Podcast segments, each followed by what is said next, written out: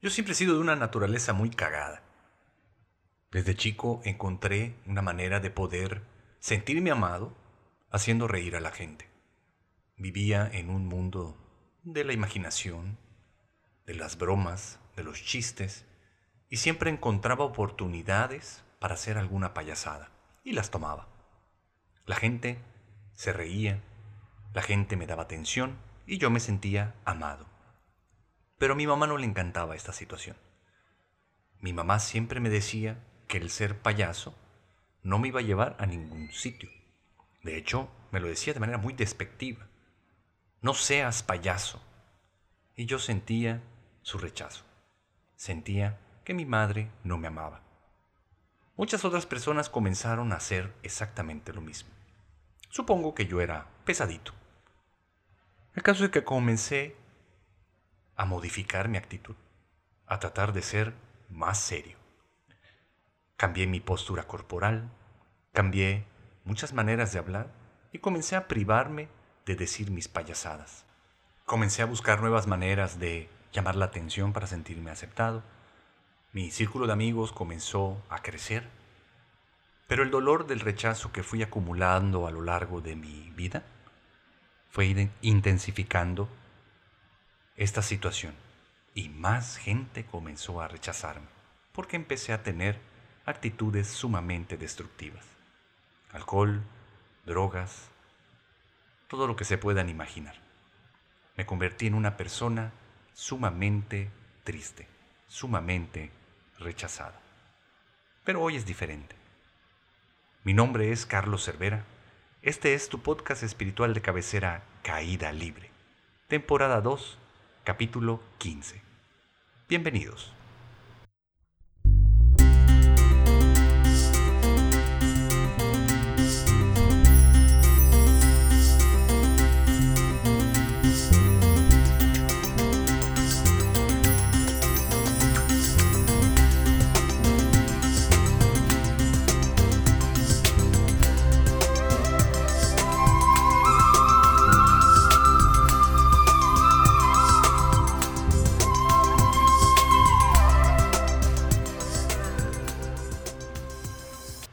Me malinterpreten, mis queridos y lastimados amigos, yo siempre he sido una persona sumamente amada.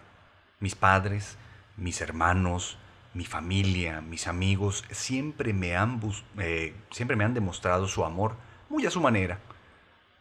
El problema es que yo no me he sentido amado por ellos. Bueno, no me sentía amado por ellos. No importara lo que ellos hicieran, ni tampoco las situaciones que nos tocaran vivir, lo que iba a quedar al final era esa sensación de que tal vez no era amado, porque el rechazo que había dentro de mí era tan intenso que no importara todas las muestras de afecto, cariño, seguridad, presencia, que toda la gente buscara darme, yo no iba a tener la capacidad de poder detectarla, de poder recibirla, básicamente. ¿Y esto por qué sucede? Uno empieza a cambiar sus actitudes, uno empieza a modificar su manera de ser, siempre buscando el poder ser aceptado, el poder hacer el bien, el poder ser alguien que ame y reciba amor, una persona de bien, como le dicen. Pero, eh, desgraciadamente, esto muchas veces lo hacemos negando nuestra verdadera esencia negando lo que vamos siendo momento a momento. Rechazamos de primera mano quiénes somos y nuestro contenido, empezando por las emociones. Todo lo que empezamos a sentir entonces comenzamos a tratar de modificarlo para que la gente nos ame. Y lo escucho todo el tiempo, como la gente, eh, bueno, cada vez menos, pero vemos como cuando la gente estaba triste, cuando la gente se sentía deprimida y lo expresaba, no iba a faltar una persona que le dijera, ¿no? Que le sugiriera, ah, bueno, pues, pues sé feliz, ¿no? Quítate esa tristeza, deja de estar triste y sé feliz, ¿no? Como si fuera algo malo el estar triste, como si fuera algo negativo el sentir. Para muchas personas, obviamente, todas las alarmas comienzan a prenderse cuando se da cuenta que la demás gente tiene actitudes que ellos también pueden llegar a tener, pero que no les han traído beneficios muy claros con respecto a la aceptación y el bien convivir. Estoy inventando muchas palabras, pero bueno. Toda la sociedad busca de alguna manera modificarnos, ¿no? Y no me malinterpreten, esto es, eh, fue muy útil, mejor dicho, pues para que la sociedad funcione como funcionamos actualmente si no hubiéramos cambiado nuestras actitudes, nunca hubiéramos podido realmente vivir en comunidad. Y si no hubiéramos podido vivir en comunidad, pues no hubiéramos evolucionado el punto en el que hemos evolucionado el día de hoy. Pero la situación es que, pues todas esas eh, creencias y actitudes, pues ya no son tan necesarias, porque definitivamente no corremos el peligro de morirnos de hambre o de que alguna animal salvaje nos devore a la mitad de la noche cuando vayamos a comprar el pan, ¿no? Ahorita ya podemos, eh, digo, muchas personas tienen las posibilidades de incluso pedir el pan por el teléfono, ¿no? Hacemos un pedido a Uber y que Uber se encargue de hacer todas las travesías que antes nuestros antepasados eh, se jugaban la vida para poder conseguirse el alimento. Hoy ya no es necesario nada de esto. Lo que sí sigue estando vigente es el querer sentirnos que somos parte de algo, ¿no? sentirnos aceptados por las demás personas. Por eso el rechazo sigue siendo tan fuerte para todos nosotros. Paradójicamente, a nosotros también se nos enseñó a competir. Y entonces, eh, buscando ser aceptados, estamos tratando de ser más que los demás y sin darnos cuenta, también estamos rechazando al resto de las demás personas, ¿no? Sobre todo si están eh, en el medio de mis intereses, si pueden poner en juego este crecimiento del ego. Yo nazco disléxico, mis queridos amigos, y estuve muchos, muchos años en terapias especiales para poder corregirme, pues de alguna manera, esta dislexia. Yo tenía escritura de espejo, en lugar de escribir de izquierda a derecha, escribía de derecha a izquierda, ¿no? Completamente, eh, bueno, no era funcional para esa época, no sé si lo sea para esta, pero bueno, no había tampoco la suficiente información al respecto, entonces, básicamente lo que yo era era un marginado, muchachos. Tenía que ir a tomar mis clases particulares con otros niños especiales, ¿no? Así se les decía, que pues tenían deficiencias eh, visuales, auditivas, motrices, algún tipo de retraso mental. Badabim, badaban, esos eran mis compañeritos. E incluso entre ellos yo me sentía rechazado. Pero no les voy a contar a esto. Y independientemente, ese es mi pedo, no por ellos. El caso es que eh, yo sabía que tenía que ir a ese lugar porque lo que necesitaba hacer era ser mejor. Por lo tanto, lo que yo era en ese momento no era suficiente para alguien o para algo. Definitivamente venía desde el amor, esa decisión que mis padres tomaron, me querían bien, ¿no? querían que yo pudiera desarrollarme como adulto y tener una eh, vida completa y plena como la que tengo actualmente. Y pues ellos creyeron que esa era la manera. Se los agradezco infinitamente. No quiere decir que haya estado mal, nada más que pues las instituciones de esa época no eran las mejores, no sé si las actuales las sean, pero en fin. Lo que sí les quiero comentar es que alguna vez, estando en tercero de primaria, con la maestra Margarita, estábamos haciendo una tarea en equipo y no me acuerdo ni siquiera de qué se trataba la tarea. Yo creo que era de matemáticas, ¿no? El que siempre fue mi coco. El caso es que una niña se acerca conmigo y critica mi letra. Que mi letra era horrible, dice la niña. Yo herido, porque me sentí sumamente rechazado por esta niña, pues me encabrono y le digo, es que soy disléxico, tienes que entenderme. En realidad lo que yo quería decir es que no puedo hacer otra cosa, mejor acéptame tal y como soy. Obviamente lo único que pude decir fue aquello. La maestra Margarita me escuchó y la maestra Margarita, muy enojada, me dijo, no, tú no tienes dislexia. Lo que pasa contigo es que eres un huevón y necesitas esforzarte más para tener mejor letra. Puede ser que ella tuviera razón, la verdad, sí soy bien huevón. Pero eso tampoco quita que yo haya nacido con dislexia y hasta el día de hoy tenga dislexia. Estoy diagnosticado como disléxico. Mi escritura, mis números, todo ha ido mejorando. De hecho, tengo dos libros publicados y estoy escribiendo otros más. Siempre he leído, he hecho de todo lo necesario para poder modificar esa situación. Ahora, no me malinterpreten, yo estoy a favor del crecimiento, del que tenemos que ser mejores cada día, encontrar más capacidades, aprender nuevo conocimiento, eh, eh, también evolucionar emocional y espiritualmente. Podemos también buscar la manera de servir cada día más, pero siempre desde la aceptación de quienes somos aquí y ahora. La maestra Margarita lo hizo porque me amaba. La verdad es que yo era su alumno favorito, aunque lo niegue y ella simplemente reaccionó desde el miedo, buscando, pues de alguna manera, protegerme. Pero estas emociones de rechazo, como yo no me atreví, ni tampoco tuve la capacidad completa de poder experimentarlas, pues se fueron guardando dentro de mí, se fueron sumando una a una y se convirtió en una enorme, enorme emoción de rechazo una carga que vine cargando durante toda mi infancia y parte de mi vida eh, como adolescente y adulta. Tanto que fue empeorando. Imagínense, la primera vez que tuve un baile en grupo, mi pareja de baile se enfermó ese día. Ese día no pudo llegar y me quedé sin pareja de baile.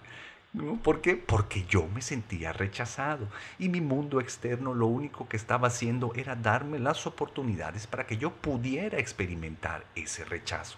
Y así fue creciendo una y otra y otra vez. Ya les he platicado que en todos mis negocios, cuando empiezo con socios, siempre que empieza a tener éxito el negocio, alguno de mis socios me dice, ¿saben qué?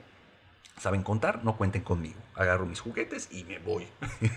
y esto se fue empeorando con el paso del tiempo. ¿Todo por qué? Porque seguía yo sin la capacidad de poder diliar con esta emoción tan fuerte que es el rechazo. Me acuerdo que cuando toqué fondo en el camino espiritual, bueno, porque yo ya estaba en un camino espiritual llamado Alcohólicos Anónimos, fue cuando éramos socios Ricardo Peniche, Ana Lilia Navarrete y yo, y ellos decidieron que yo sobraba en la sociedad. Eh, cuando me lo dijeron, mi mente se volvió loca y en lugar de poder estar diliando con esa situación de rechazo, yo solo estaba tratando de encontrar de manera mental la manera de solucionar un asunto que ya no tenía solución. Ellos ya habían decidido que no íbamos a ser más socios. Esa noche fue la noche más larga del mundo, porque estaba yo en mi mente preparando speeches, discursos, buscando evidencias necesarias de que mostraran mi valía y lo mucho que pudiéramos crecer si continuábamos eh, juntos, ¿no? Si ellos cambiaban de opinión y se echaban para atrás con lo del rechazarme. Porque así es la mente.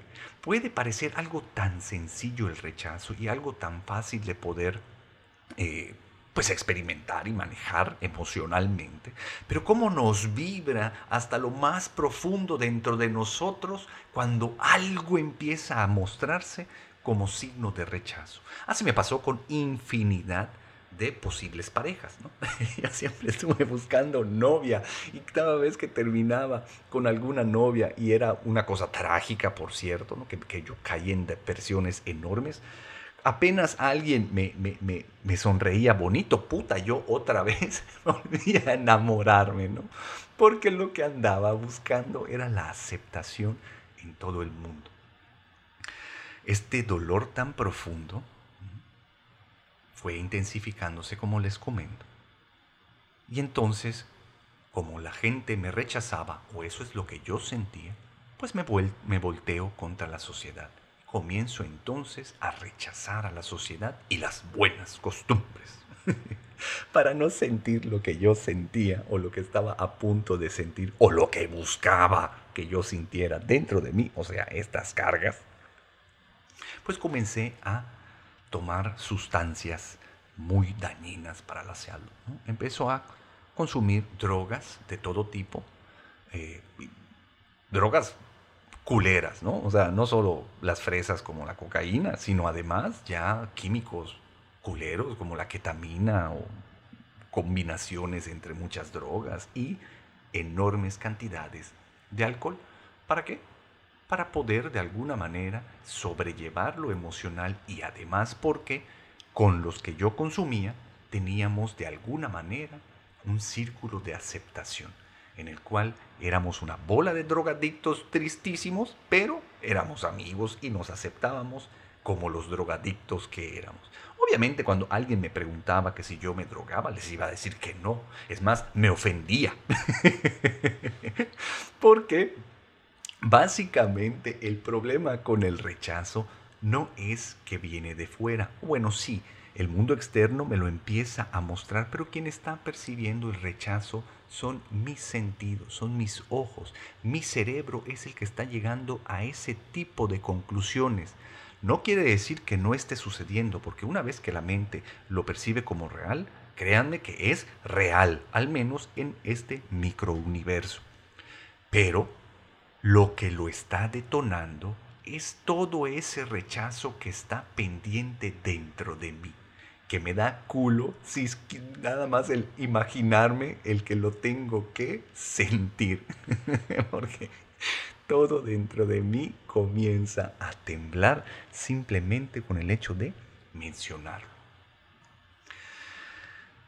Así que todos nosotros, seguramente tú que me estás escuchando, también tienes ahí una carga enorme que está pendiente por ser experimentada. Te has sentido rechazado o rechazada, mejor dicho, rechazade todo este tiempo.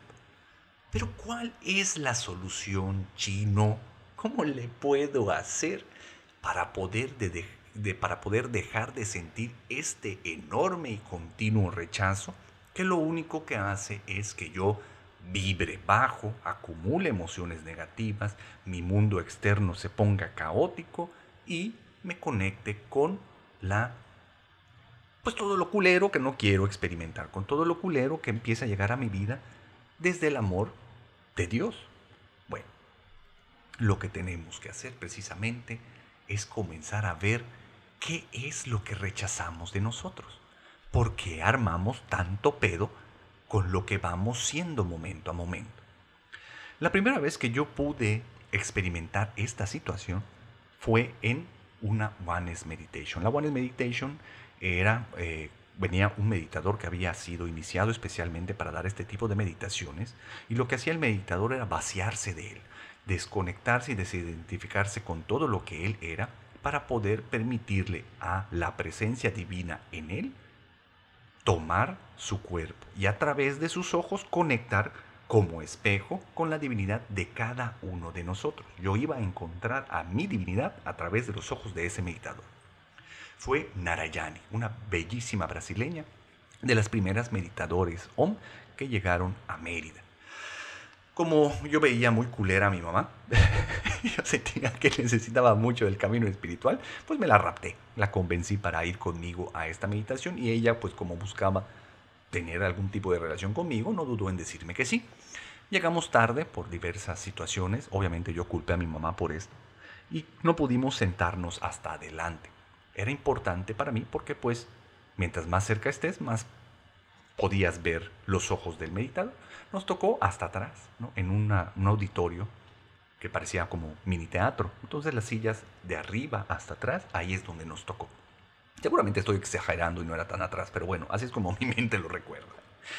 El caso es que comienza la Oneness Meditation y veo cómo todos los de adelante comienzan a explotar como palomitas, ¿no? Empiezan a alcanzar estados bellísimos de risa y de llanto y de risa llanto y se combinaba y, y todos los de atrás con cara de what, ¿no?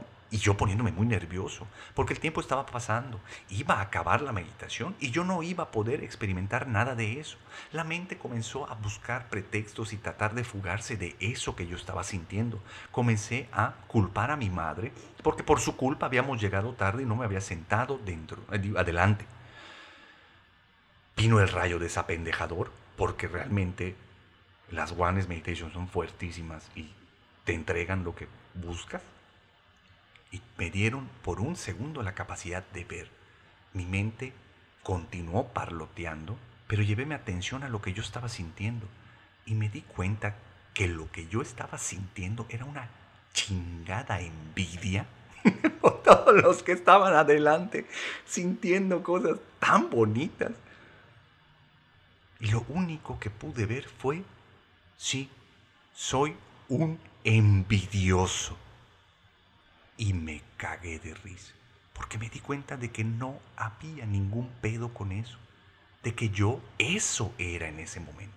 No es que yo tenía envidia, es que yo era la envidia completa. Y permitiéndome ser envidia, se experimentó. Y todo lo que se experimenta se convierte en dicha. Entonces entré en dicha, me cagué de risa, reventé como palomita y todos los de al lado, incluyendo a mi mamá, se sacaron de pedo. Esa fue la primera vez y a partir de eso comenzó nuevamente el ver a aparecer dentro de mí. En nuestro Kalkidharma, eso es lo primero que nos regala la divinidad, la capacidad de ver.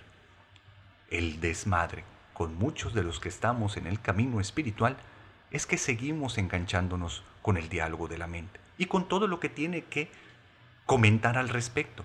Entonces cuando empezamos a ver las cargas viejísimas que hay dentro de nosotros y comienza la capacidad de experimentarlas, la mente lo juzga como algo malo y lo trata de cambiar. Ahorita hemos estado con una serie de cursos mensuales en las cuales termina con la presencia de un ser iluminado que experimenta la todo, la, conciencia superior en ese momento y nos la comparte en un tipo de Oneness Meditation, que no es lo mismo, pero sumamente más poderoso. ¿Qué es lo que pasa con todos los que asistimos? Comenzamos a ver, comenzamos a ver todo el contenido que hay dentro de nosotros en ese momento. Tal vez sea algo que se ha acumulado durante mucho tiempo. Pero si lo vemos detenidamente, lo que empieza a suceder en ese momento es que Dios responde a mi petición para que yo deje de sufrir. Dios, por favor, déjame ser feliz. Quítame el sufrimiento. Y Dios me dice, claro que sí, ahí te va la capacidad de ver para que experimentes y entonces experimentes dicha.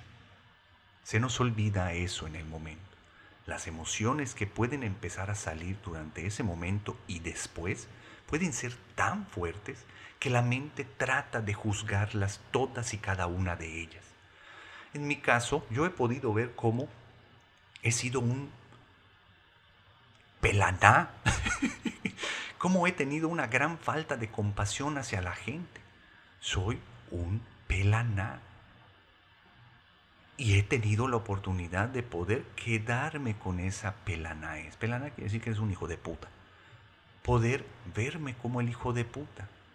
Pero también darme cuenta de que no hay problema con eso, de que puedo aceptar esa personalidad que hay dentro de mí, que independientemente de lo que la mente diga que es, y si es bueno o malo para alguien o para la mente misma, no deja de ser parte de la conciencia, no deja de ser parte de el cuerpo divino de Dios.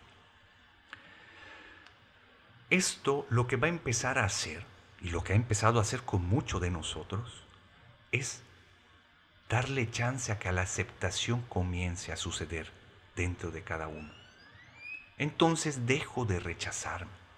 Y cuando yo dejo de rechazarme y empiezo a aceptarme, puedo empezar entonces a aceptar a los que están ahí afuera. El mundo externo deja de tener la pinche necesidad de mostrarme esas heridas, porque ya me estoy haciendo cargo de todas ellas. Dejo de ver al otro como algo desconectado a mí. Lo empiezo a ver como lo que es. Otro yo otro yo que en el infinito amor de la divinidad, del cual todos somos parte, viene a darme la oportunidad de ver qué es lo que está pasando dentro de mí, de poder sentir, experimentar de una vez por todas este contenido en este momento. Imagínense si pudiéramos hacer eso momento a momento. Estaríamos vivido, viviendo existencias que van de dicha en dicha, en dicha, en dicha. Imagínense si pudiéramos aceptar completamente todo lo que nos compone momento a momento.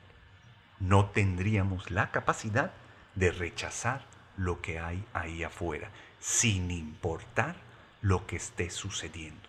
Porque bueno o malo, eso está de más. Yo lo que te invito, mi querido y lastimado amigo, es que cuando te regalen la oportunidad de ver, le pidas a Dios que te regale su visión, que te preste sus ojos para que sea a través de sus ojos quien mire. Entonces créeme que lo que vas a empezar a ver va a ser bellísimo, va a ser digno de todo el amor de Dios. Porque imagínate cómo te ve Dios. ¿Te has preguntado cómo te ve Dios? Sin importar lo que estés haciendo, lo que hayas hecho o lo que planees hacer. Dios solo puede verte con el amor incondicional que es. Nadie te está juzgando más que la mente que te contiene, más que la mente que te tiene secuestrado y te lleva por donde quiere con tal de reafirmar la existencia ya sea para crecer o para degenerarnos. Eso no es libertad, mi amigo. Eso es vivir una vida, una existencia sumamente limitada, sumida en la mediocridad. Ábrete a la experiencia de ver. Deja de ser tan duro contigo mismo. Pídele a Dios que te regale el quedarte con lo que es para que experimentes todo tu contenido. Cuando logres vaciar todo tu contenido, lo único que va a permanecer ahí es la presencia divina. Este mundo sería el cielo en la tierra. Mañana es nuestro curso número 3 de Un viaje hacia la despertar. Nos lo dan maestros desde India, gratis, bueno, 100 pesos. es una broma lo que se está cobrando en comparación con todo lo que recibes. Se pone culero porque empiezas a ver todo tu contenido y la mente lo va a juzgar de manera severa. Date el chance de desapegarte de la mente, de mandarla al carajo, aunque siga habloteando Date cuenta de que lo único que te está diciendo son mentiras. Permítete ver y seguramente vas a crecer un chingo. Deseo que tengas una existencia bellísima. Deseo que todas tus relaciones sanen. Deseo que crezcas enormemente en todas las áreas de tu vida, pero engánchate al camino espiritual. Vuélvete ese guerrero que necesitamos, porque ya es momento de que tomes responsabilidad de tu vida. Toma la oportunidad que Dios te está dando. Hazle caso. Date cuenta cómo Él te está respondiendo que sí a todo lo que le estás pidiendo.